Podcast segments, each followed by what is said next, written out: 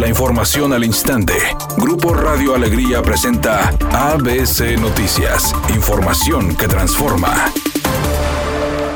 El candidato a la alcaldía de Monterrey por la coalición PRI-PRD, Francisco Cienfuegos, estableció un diálogo virtual con integrantes de la Cámara Nacional de Comercio, donde ya conoce sus compromisos para garantizar la seguridad de los negocios, como la regularización del comercio informal, botones de alerta y agilización de trámites. El candidato dijo que prevé un plan integral con facilidades para integrarse a la formalidad con infraestructura y generación de empleos. Además, los botones de alerta se instalarían con la conexión de cámaras de seguridad al C4 de Monterrey para reducir la respuesta y actuación de la policía. Finalmente dijo que a través de una ventanilla única de atención para el comercio, se permitirá transparencia en los procesos que realicen los comerciantes.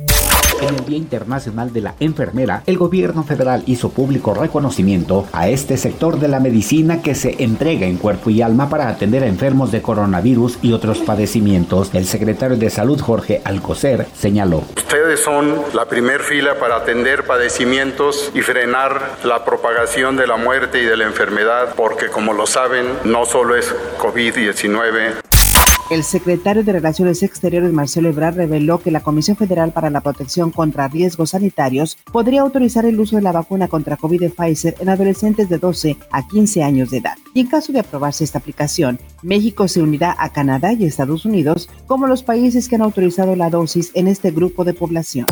Editorial ABC con Eduardo Garza. ¿Dónde quedó el sigilo de las investigaciones? La Fiscalía General de la República anuncia públicamente que abrió una carpeta de investigación contra los candidatos a la gobernatura Adrián de la Garza y que investigan también a Samuel García, ambos por presuntos delitos electorales. Guerra sucia, ataques personales, videoescándalos, investigaciones por delitos y las propuestas y los proyectos. Faltan tres semanas para ir a votar y aún no hay nada claro. No sé si usted ya decidió su voto, pero yo aún tengo mis dudas. Y en este cierre de campaña se van a poner las cosas aún más tensas. El cantante Pepe Aguilar utilizó sus redes sociales para compartir un video en el que reconoció que su hija Ángela Aguilar se equivocó al entonar el himno nacional durante la pelea del Canelo Álvarez. Dijo que si bien es cierto que su hija utilizó un método muy diferente para cantarlo y que se escuchaba muy pausado, tampoco es para que la crucifiquen como lo han hecho a través de mensajes de hate en Twitter sobre todo. Nos reportan un percance en la avenida Matamoros Oriente y Mariano Escobedo en el centro de Monterrey. Tome sus precauciones porque en las calles aledañas a este punto hay carga vehicular. En este mismo ayuntamiento, pero en Paseo de los Leones, casi llegando a Gonzalitos con dirección hacia el oriente, se registra un choque más. Y no olvide que sigue lloviendo en diferentes puntos de la zona metropolitana. Hay pavimento resbaladizo y se siguen registrando encharcamientos para que lo considere.